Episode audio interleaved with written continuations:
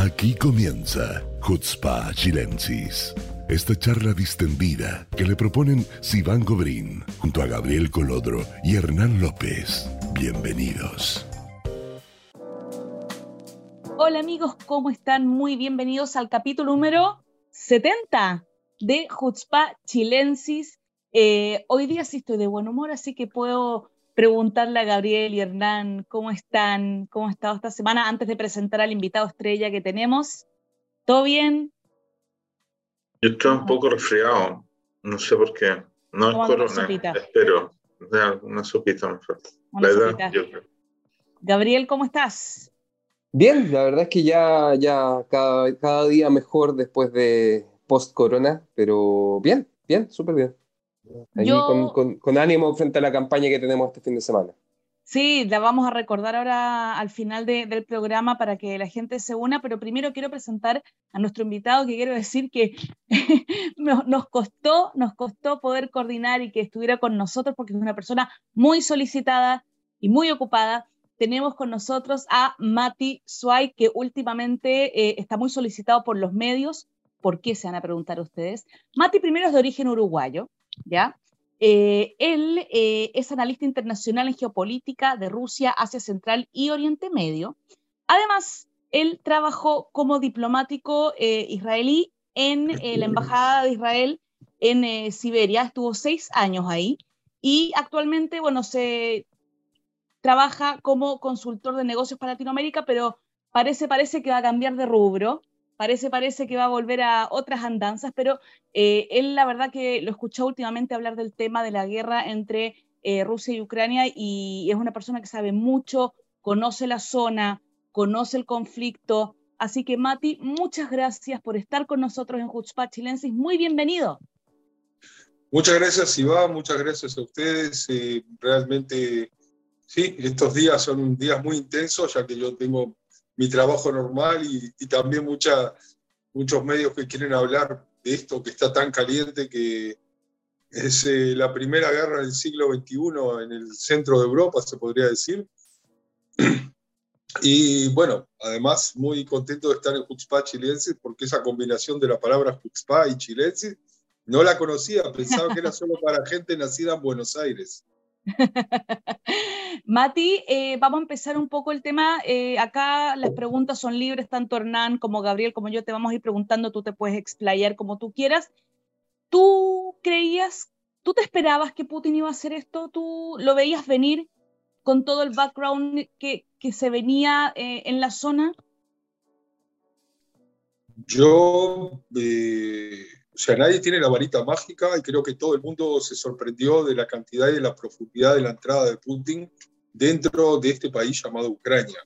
Lo que no sorprende es el hecho de que haya estado acosando a Ucrania eh, desde los últimos ocho años, ya que hace ocho años atrás cayó el último gobierno prorruso que había en Ucrania con eh, Yanukovych, que era uno de los tantos eh, líderes prorrusos que había desde la caída de la Unión Soviética y que en la revolución de Euromaidán, Maidán por la plaza central de Kiev, eh, lo echaron, consiguieron echarlo entre todas las fuerzas de la oposición y pro-democracia y pro-occidente, y eh, voló a Rusia junto con 18 mil millones de dólares. y eso quedó como una herida eh, en, la conciencia de los ucranianos de que no solamente habían pasado de, la Unión Soviética a un sistema capitalista, sino de que estaban siendo en realidad ocupados desde adentro por un grupo de corruptos y prorrusos, eh, aunque los corruptos no tienen nación, ¿verdad? Eh, pueden estar en cualquier parte, es como tener un laptop. Y, y de, esa, de esa manera también eh, la sociedad empezó a cambiar porque en los últimos eh, mil años, eh, en realidad Ucrania tiene una cultura y un origen muy parecido al ruso, incluso la lengua es parecida, como hay español y portugués, hay ruso y ucraniano. son parecidas pero no son las mismas.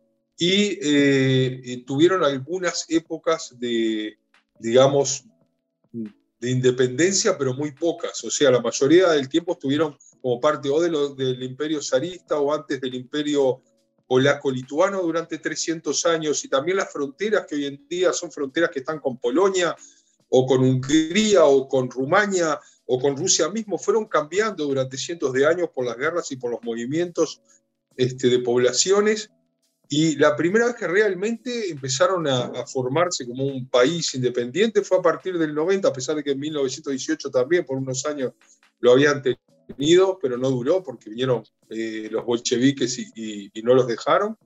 Eh, pero a partir del 90-91 realmente empezaron a conformarse como país con su diferenciación y a partir del 2014 empezaron a ir hacia eh, Occidente, también mentalmente, también económicamente, y eso ya fue la gota que rebosó el vaso para las pretensiones de Putin de volver a un orden eh, de la época de la Unión Soviética que ya la mayoría lo perdió, pero que lo sigue manteniendo de alguna manera, o lo seguía manteniendo, en países como Bielorrusia, como Ucrania, como Georgia, que ya no, y Kazajstán y los países de, Asia Central. Entonces yo sabía de que podía acosarlo, de que podía meter eh, fuerzas prorrusas en el Donbass, podía entrenarlos y podía incluso llevarlos a una guerra de guerrillas para poder mantener una independencia de zonas que son en su mayoría prorrusas, a pesar de que no son 100% prorrusas, son entre un 60 y un 65%. Pero de cualquier manera, digamos que podía llegar a, entrar con tropas ahí, incluso a pedirles que sean parte de la Federación Rusa, así como lo hizo con Crimea en el 2014.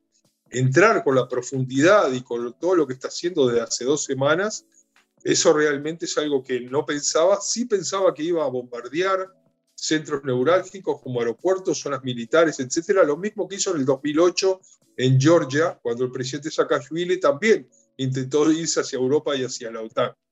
Fue la misma reacción, la gente se olvida, pero fue lo que pasó. Eh, y luego de unos días de guerra, realmente destrozó un montón de cosas en, en Georgia y, Georgia no quedó prorrusa, pero quedó no, ya no la OTAN, eso seguro. Y aquí Mati, está lo mismo. Perdón, Mati, tanto, pero quería... Está perfecto. Eh, tengo una duda respecto a las aceleraciones generales.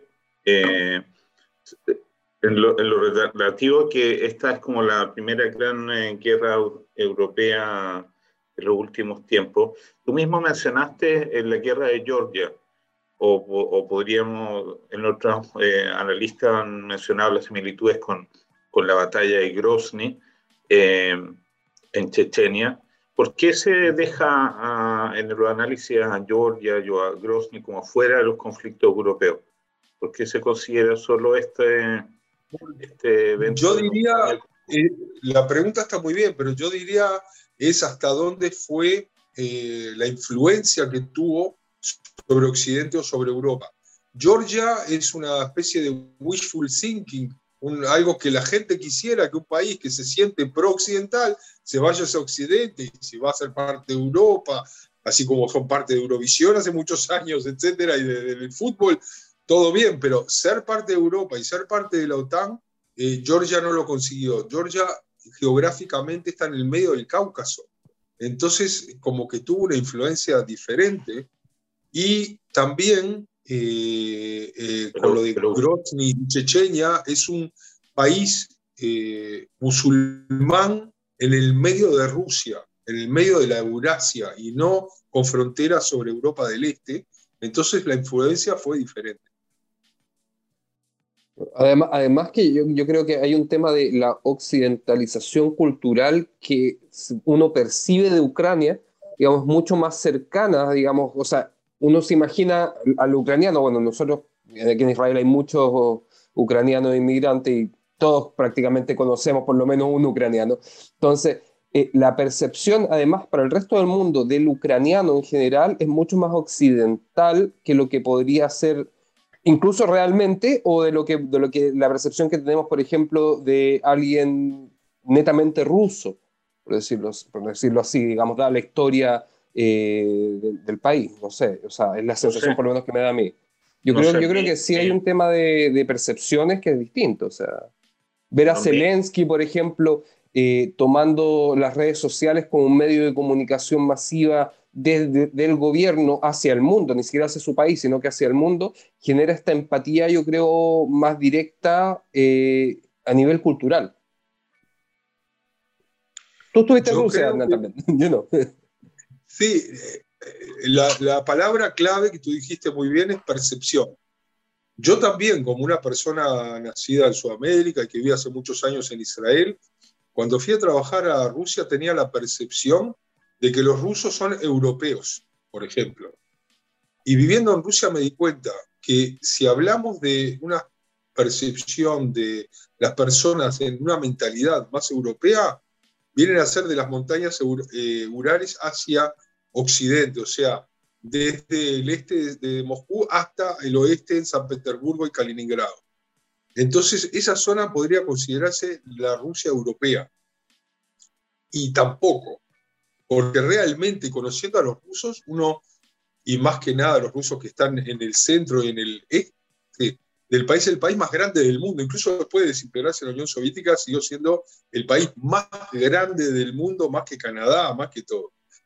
Y conociendo a los rusos, uno se da cuenta que uno le parece a la persona físicamente como que está hablando con una persona occidental y de a poco uno se va dando cuenta que es un mix, en el mejor de los casos, de una persona euroasiática, una mezcla de Europa con Asia, o en, el, en otros casos simplemente una mentalidad asiática. Otra cosa.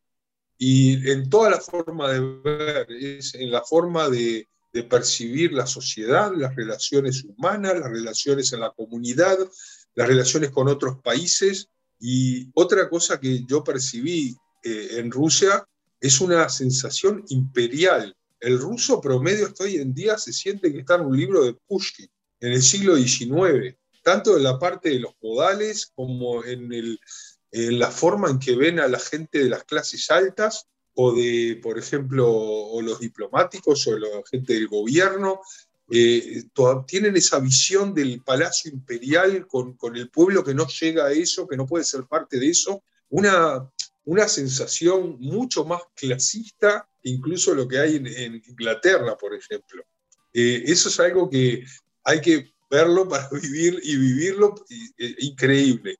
El ucraniano no es muy diferente, el ucraniano es bastante parecido al ruso, pero es lo que digo, hubo eh, todo ese proceso de acercarse a Europa, porque no se olviden que además después del 91, muchísimos ucranianos también se fueron a trabajar a Europa Occidental. Y muchos también vinieron a trabajar aquí. En Israel también trabajan como 20.000 eh, ucranianos que no son judíos, que no llegaron por la ley del retorno y que están aquí trabajando en distintos ramos y, y en toda Europa. Y en Estados Unidos hay millones de ucranianos, por ejemplo, o en Australia. Todo eso ha hecho cambiar la forma de visión de Occidente y de la gente, y el país, eh, digamos que se empezó a occidentalizar. Occidentalizar nosotros ya sabemos que no es solamente poner muchos este, sucursales de McDonald's, entra también por la parte de la forma de pensar, la forma de relacionarse, la forma de ver cosas claves que son como menos importantes en los países de la ex Unión Soviética, como por ejemplo la democracia y los derechos humanos.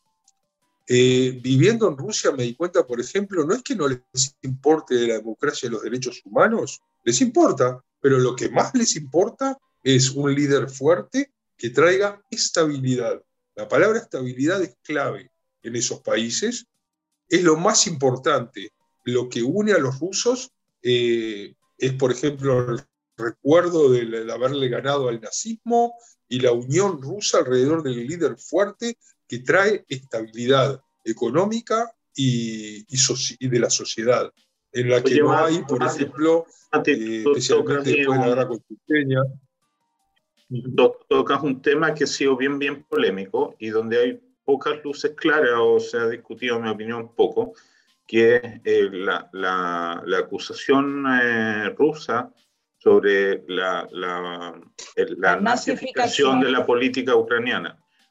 Eh, digamos, habían datos históricos, judíos saben mejor que nadie que en Ucrania habían o, existían, al parecer, eh, fuertes elementos eh, totalitarios, digamos, o sea, por lo menos antisemitas, eso consta.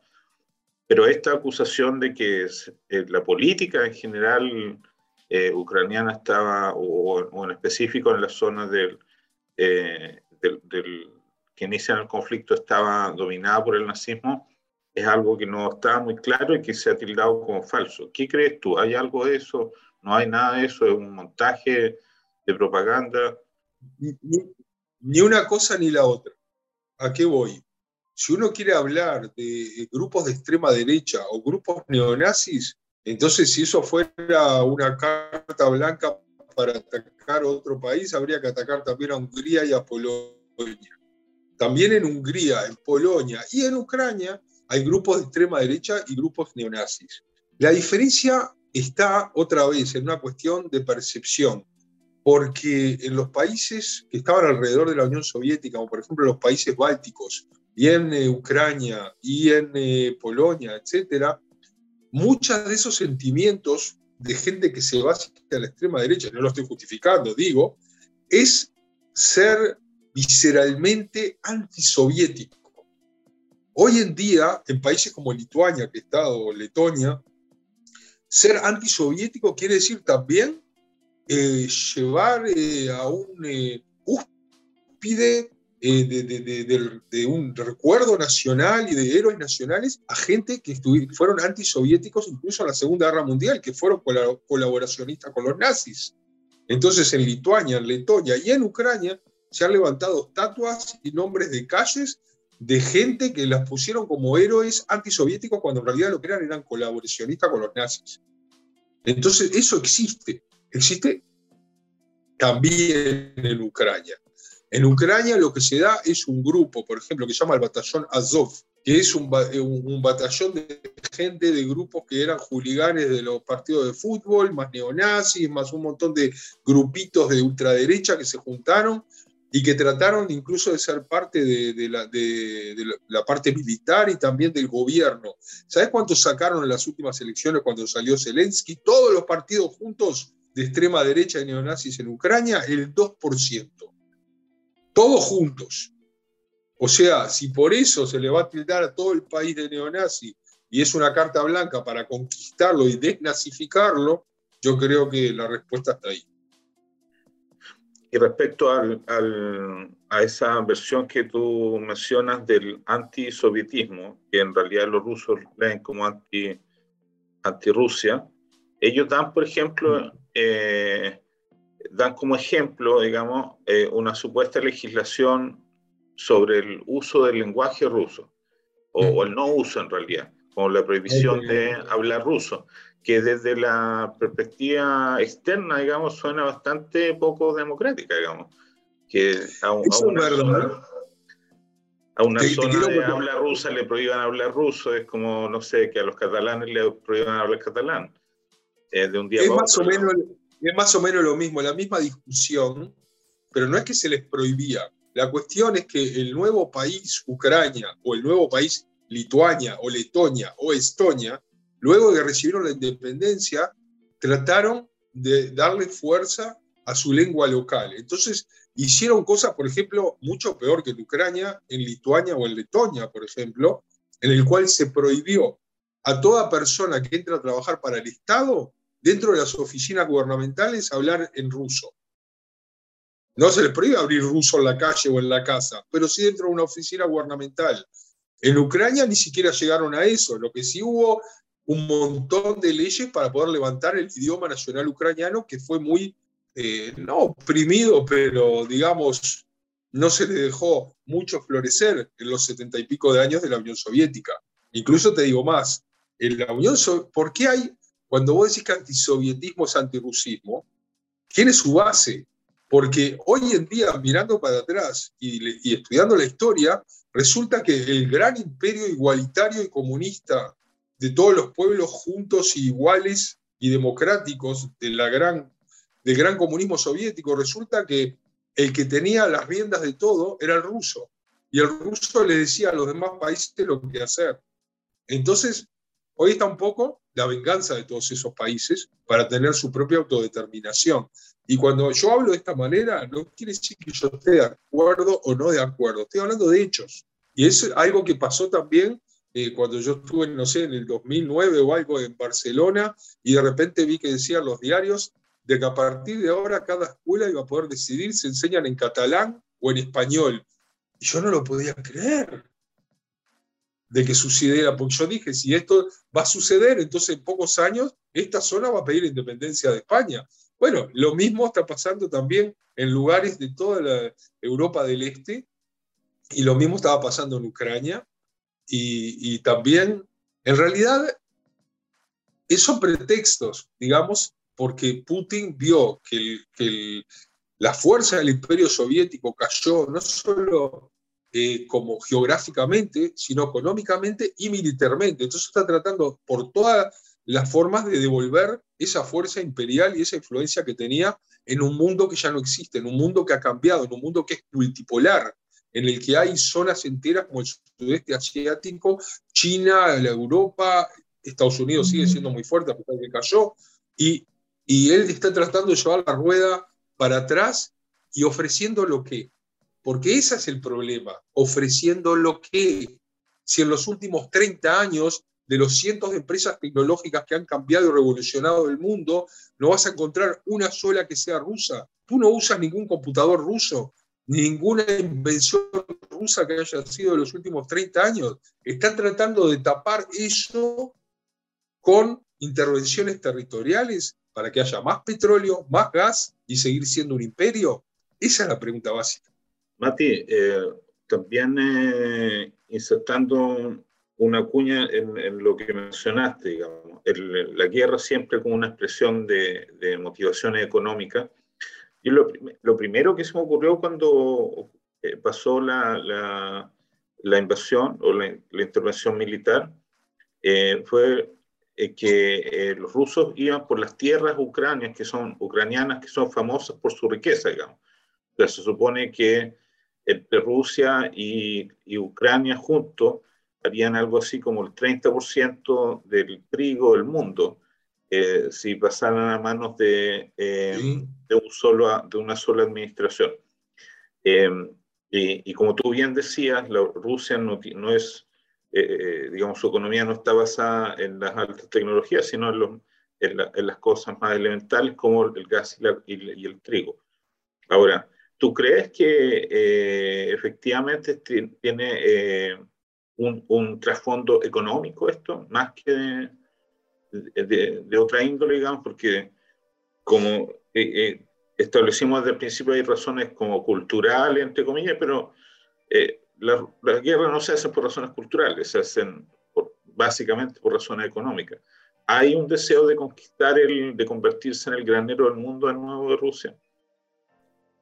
creo que es todo junto, porque mm, una cosa que puedo decir a favor, entre comillas, de, Putin o de Rusia, es que yo puedo entender la motivación de un gran país, ¿ok? Que cada vez más la OTAN se le va acercando a sus fronteras y yo creo que tampoco a Estados Unidos le gustaría ver soldados rusos en la frontera de México. Entonces yo puedo entender esa visión y puedo entender que le quiera exigir a Ucrania que sea neutral o que no deje entrar a la OTAN.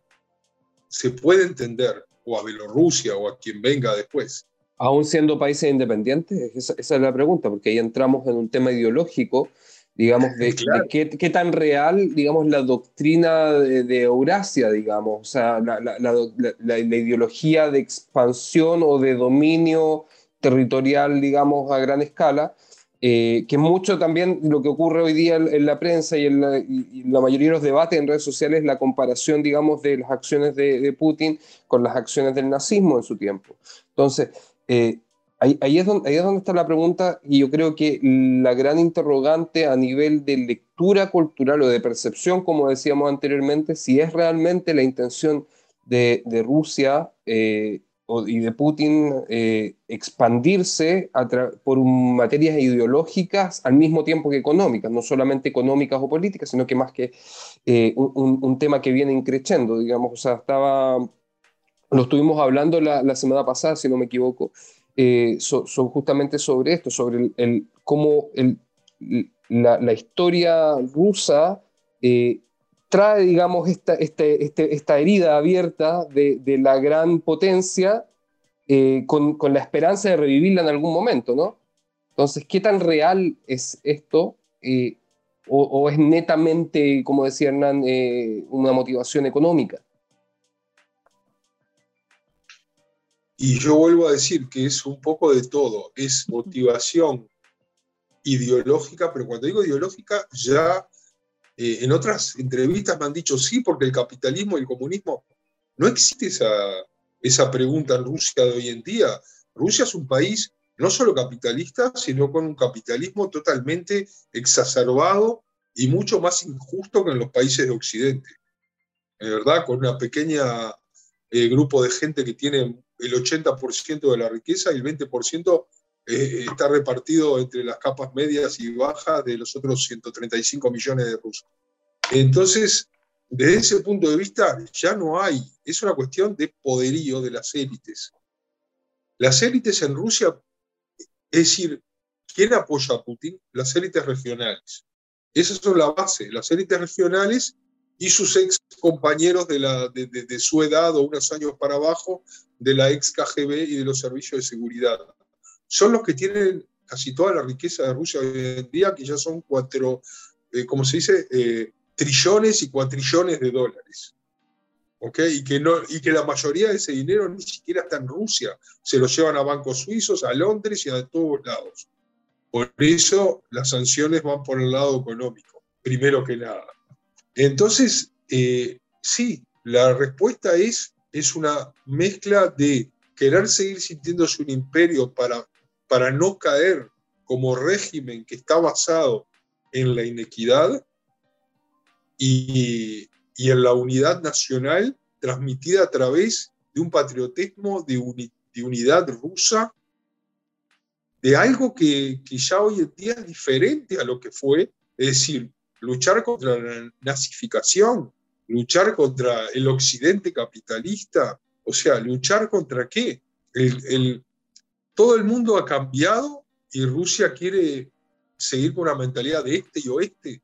Es decir, a largo plazo no se va a mantener. Eh, yo soy de los que pienso de que mirando además la historia rusa, todos los grandes cambios de la historia rusa no han venido desde afuera, sino que han sido por implosión. O sea, no solo por la, no va a ser por la muerte en algún momento en, el futuro de, de Putin, sino Incluso los propios cambios a partir de ahora van a ser según cómo se comporten las élites dentro de Rusia. Y, bueno, y el, orden que venga ahora luego de esta guerra va a ser un orden que va a tener que estar basado también en nuevas, eh, nuevos partners, en nuevos socios. Si se va a unir más Rusia con China y con Irán, por ejemplo, el mundo va a sufrir de muchos shocks en los eh, años que vienen. Si Rusia va a recibir de vuelta lo que quiere, incluyendo desmilitarización de Ucrania, Bielorrusia sigue siendo prorrusa, Georgia que no se va a la OTAN, etcétera, entonces vamos a seguir como estamos en este curso hasta que haya nuevamente un cambio cataclísmico que venga por, un, por una explosión, un cambio dentro de Rusia. Hasta ese entonces el mundo va a ser eh, peligroso porque para poder defender a lo que tiene en este momento Rusia, eh, toma pasos peligrosos como lo que estamos viendo ahora. Es la única manera de sostenerse. No quiero hacer comparaciones, pero por ejemplo, la única manera de sostenerse de Corea del Norte es desarrollando armas nucleares y no hace mucho que no existiría. Lo mismo con el régimen iraní. Un régimen que no es abierto y democrático tiene que unir al pueblo a través de ciertos ideales y es lo que está haciendo Putin hace 20 años.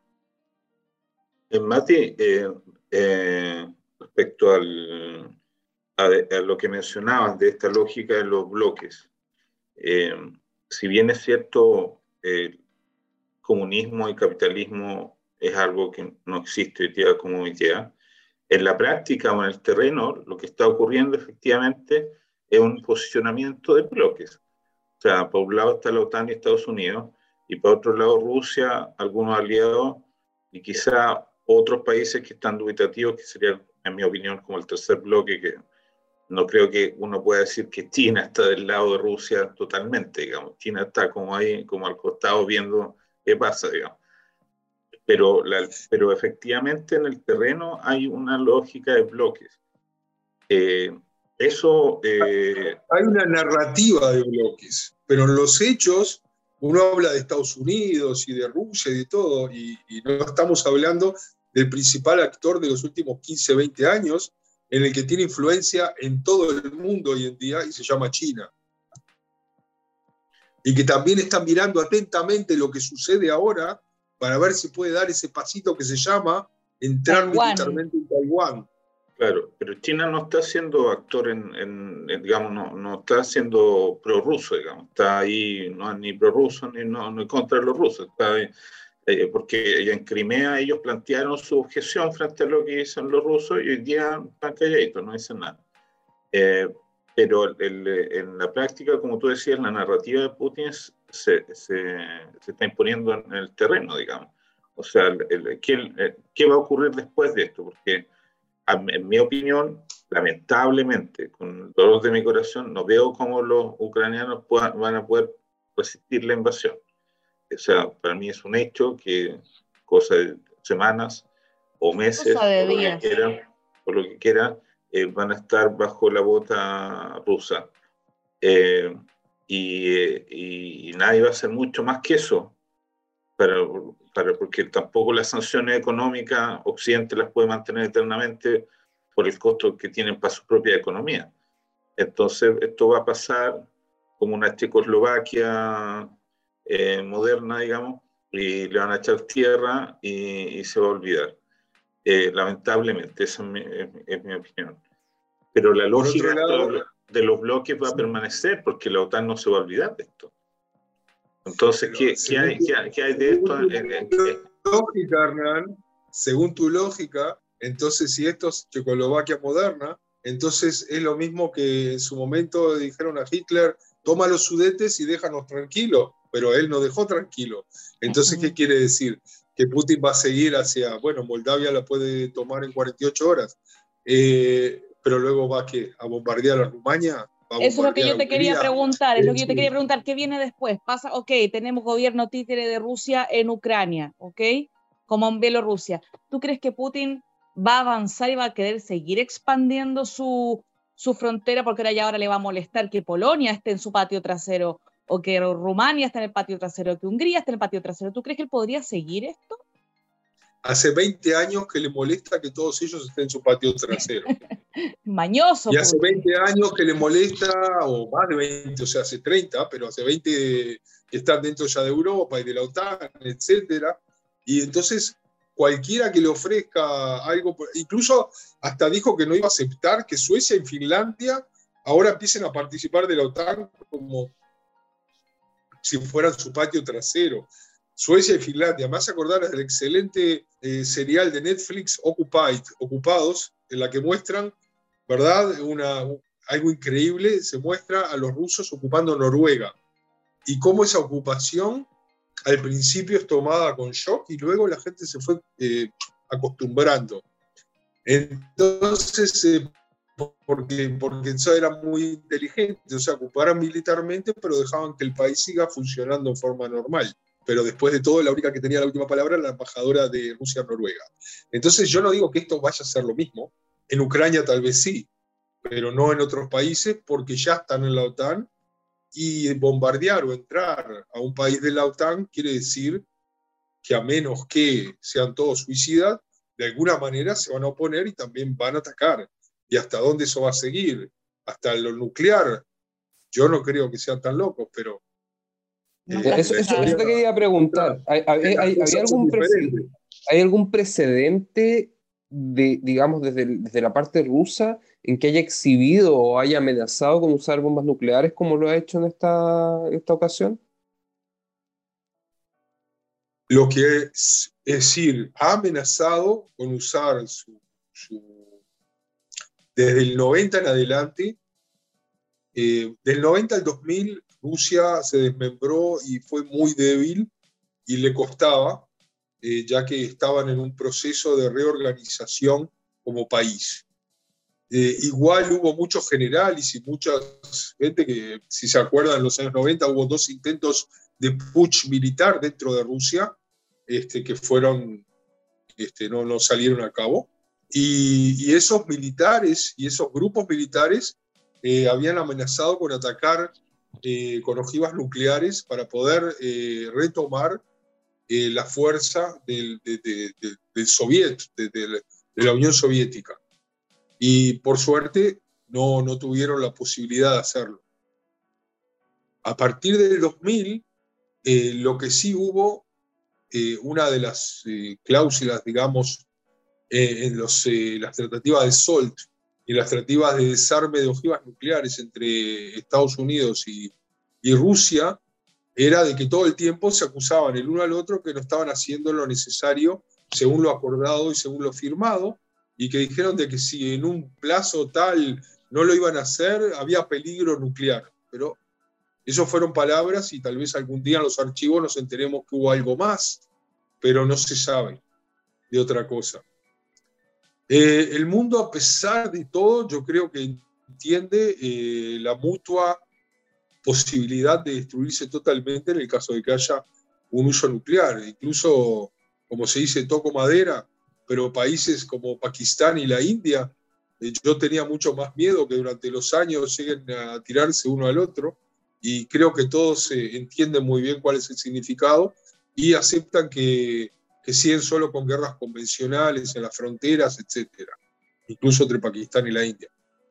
Eh, aquí lo que va a haber es sí más presión para que haya más países que, especialmente, por ejemplo, en el Medio Oriente, Putin Luego esta guerra va a tratar de reforzar su posición en el Medio Oriente y en el Mediterráneo, porque hay que entender, la toma de Crimea tuvo muchos objetivos, no solo devolver a Crimea a Rusia, que originalmente era rusa, se le habían dado de regalo a Ucrania en el 56, etc. Y además tenía ahí la Navy, la, la Marina, y tiene Sebastopol y todos esos lugares. En Crimea, que los sirve para salir al Mar Negro y aguas cálidas, porque el problema con Rusia y con su marina y con su salida al mar es que en toda la gigantesca Rusia, solo en el sur y en el Mar Negro tienen salidas aguas cálidas. Todo el resto de los puertos se congelan en invierno. Entonces les cuesta salir y por eso quieren más salida al Mar Negro y más poder ahí y también salir al Mediterráneo en caso que tengan que salir hacia el Mediterráneo si teóricamente van a tener un conflicto con Occidente o con Turquía. han habido muchos intentos de conflicto eh, con Turquía, por ejemplo, que al final se arreglaron, pero digamos dentro de, si se acuerdan, hace unos años, pocos años, eh, Turquía derribó un MiG ruso eh, los rusos casi casi amenazaron con, eh, eh, bombardear Turquía, al final lo que hicieron fue bajar las, las relaciones diplomáticas de tal manera que ambos lados en un par de años, hasta que renovaron las relaciones, perdieron 18 mil millones de dólares. Así que por eso nosotros tenemos la suerte en Israel de haber hecho un arreglo, en el cual en esa época yo estaba en Rusia cuando se hizo ese arreglo, para defender eh, digamos, eh, que Putin deje a las fuerzas israelíes estar en los eh, vuelos sirios, pero siempre avisándoles antes más o menos por dónde están para no tener problemas con la fuerza aérea siria, rusa y tener problemas más grandes de los que tenemos hoy en día. Que, ya pasó una vez, que sepamos nosotros. pasó una vez, pero ellos entendieron que no fue culpa de Israel, sino de culpa de los sirios mismos, entonces se enojaron, pero ese enojo tuvo su, sus limitaciones. Oye, Mati, nos queda poco tiempo, pero mi pregunta es la pregunta que todos se hacen. ¿Qué crees que va a pasar en los próximos días? ¿Cuál es tu pronóstico? En este momento hay una, en este momento hay una proposición y no hablamos para nada de ese supuesto mediaje de, mediación, perdón, de Bennett. Eh, pero en el, en el viaje de Bennett hoy en día se sabe que entre él y el alemán, y con los americanos sabiendo de lo que se habló, se propuso un paquete para cerrar todo. Es decir, para que Zelensky, no sé si tiene que dejar el gobierno o no, no sé qué hablaron de eso, pero que... No te contaron esta vez. ¿Cómo? Que no te contaron esta vez de lo que hablaron, no te llamaron. No, no me llamaron, pero he escuchado cosas. Pero de cualquier manera, eh, o sea, pero bueno, cosas que no sé si son verdad o no, porque nadie, ni siquiera los ministros sabían de que se iba la mayoría, fuera de tres, de que iba a viajar a Rusia, pero sí hay un paquete sobre la mesa, y es un paquete total, en el cual está, tiene que ver con la capitulación, entre comillas, de Ucrania, no ser va a afirmar que no va a ser partícipe de la OTAN en el futuro, va a ser desmilitarizada, por lo menos en el este, eh, va a tener que, no sé, un montón de, cosas que le pidieron, y no sé si Zelensky va a quedar o no, eso no tengo claro, eh, y además juntar todo eso junto con la firma de los, de los rusos en el acuerdo nuclear con los iraníes, en los cuales también Biden recibe el acuerdo, también le levanta las sanciones a Putin, las mismas, o sea, de todo lo que se le puso hasta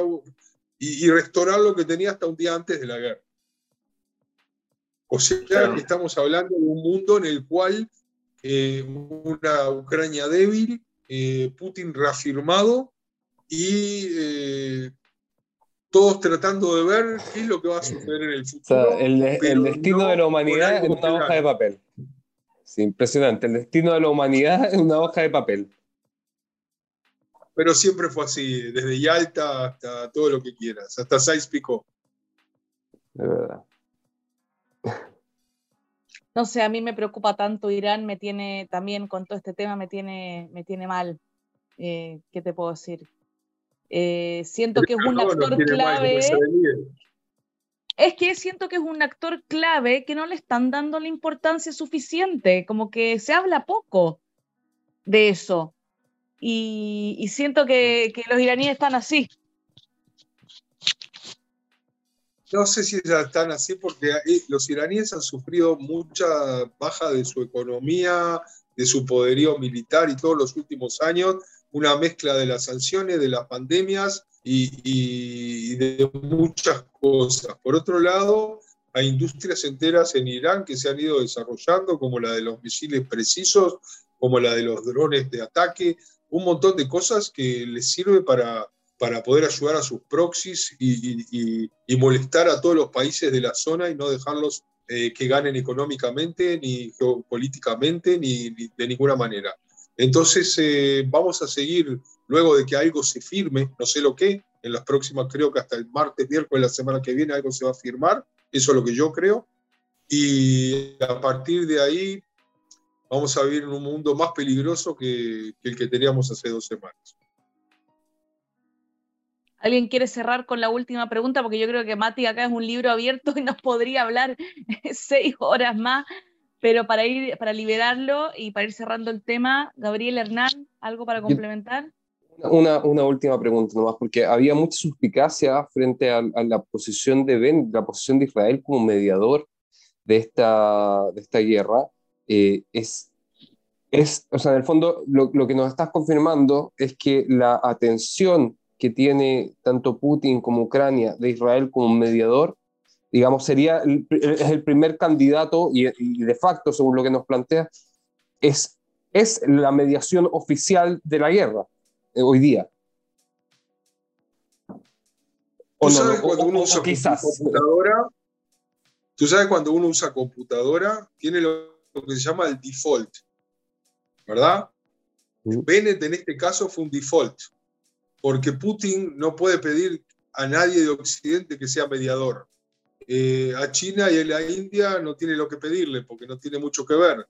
Entonces, eh, las buenas relaciones con Occidente y, con Rusia son de, Israel, por ejemplo, que también, a pesar de ser un, actor chico, es un actor importante, y por eso, digamos, cayó bien que haya pedido ser eh, mediador. Además, no es solo él mediador, sino que hay otros muchos metidos y los alemanes y otra gente también, este, que en algún momento se va a hablar de eso, pero en el futuro. Y ese paquete, si no se va a lograr, creo que hasta el martes, miércoles que viene, eh, va a ser como Macron dijo, lo malo todavía está por venir. Ok. Tan, tan. Chan, chan. Bueno, eh, yo creo que. Queda, queda un medio tiritón, ¿eh? Qué mal. No voy a poder dormir aquí en la noche por culpa de Mati. yo creo que hay que comprometerlo más adelante para ver qué, qué pasó. hay que dormir bien porque en Israel también estamos viviendo una situación de peligro hace 74 años y, y si uno no duerme bien, no tiene por qué vivir aquí. Así que hay que dormir bien y prepararse para lo que viene. Ok, gracias. Pasamos de, la mascarilla, de las mascarillas celestes a las mascarillas ya a las mascarillas como de, sí, como en la guerra del Golfo. Eh, y si no, nos vamos todos a vivir a Chile y está todo bien. hay cambio de mando el viernes, vamos a ver. y a comer buenas empanadas. Porque Eso seguro. ¿Puedo dar un dato freak? Que le, contaba a Gabriel que había visto una entrevista que le hicieron, una de esas curiosidades, a un cubano que vive en, Rusia.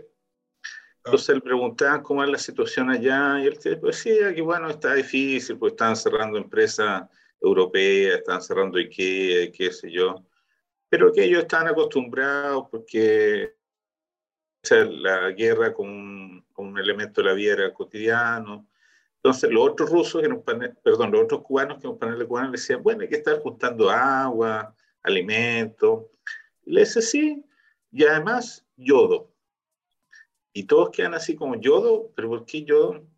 Sí, mira, lo que pasa es que cuando la radiación aumente, eh, el, el, eh, el, hígado se tiende a, si, si, el hígado tiene suficiente yodo, no, la radiación no se deposita en el, en el cuerpo tanto, entonces puede sobrevivir el ataque nuclear.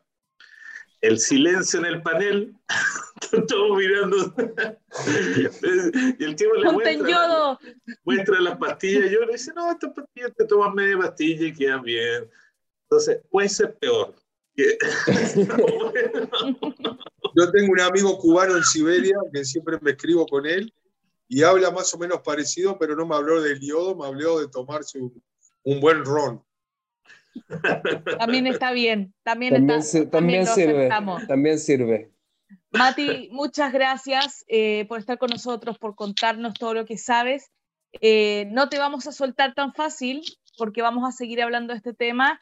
Eh, y nada, muchas gracias por estar en Justo Chilensis y al resto síganos en nuestras redes. Ah, y quiero decir lo del evento. Antes que se me olvide, Mati, te voy a dejar a ti también invitado nos unimos con una muy importante ONG israelí que se llama Israel Aid, eh, que en estos momentos está prestando eh, ayuda a refugiados ucranianos en Moldavia. Y lo que vamos a hacer es que este sábado, 12 de marzo, 9 de la noche de Israel, 4 de la tarde de Chile, vamos a hacer, organizar, yo no lo voy a hacer porque yo no canto, un concierto en vivo a través de nuestro Facebook Live y de nuestro canal de YouTube con una artista chilena que se llama Gaby Trevich. Eh, y todo lo que la gente done eh, ahora hasta el concierto, durante el concierto, va a ir directamente a Israel Aid. Así que, Mati, te quiero ver conectado. Y a ustedes también que nos están Muchas gracias por la invitación. Todos tienen que participar porque conozco a ese grupo y hacen cosas espectaculares también en África y ahora aquí. Así que vale la pena. Muchas gracias. Bueno amigos, nos vemos la próxima semana en un nuevo capítulo de Jutzpa Chilensis. Chao. ¿La pasó bien? ¿Le interesó lo abordado? Si es así, lo esperamos la semana que viene, en este mismo horario y lugar. Jutzpa Chilensis.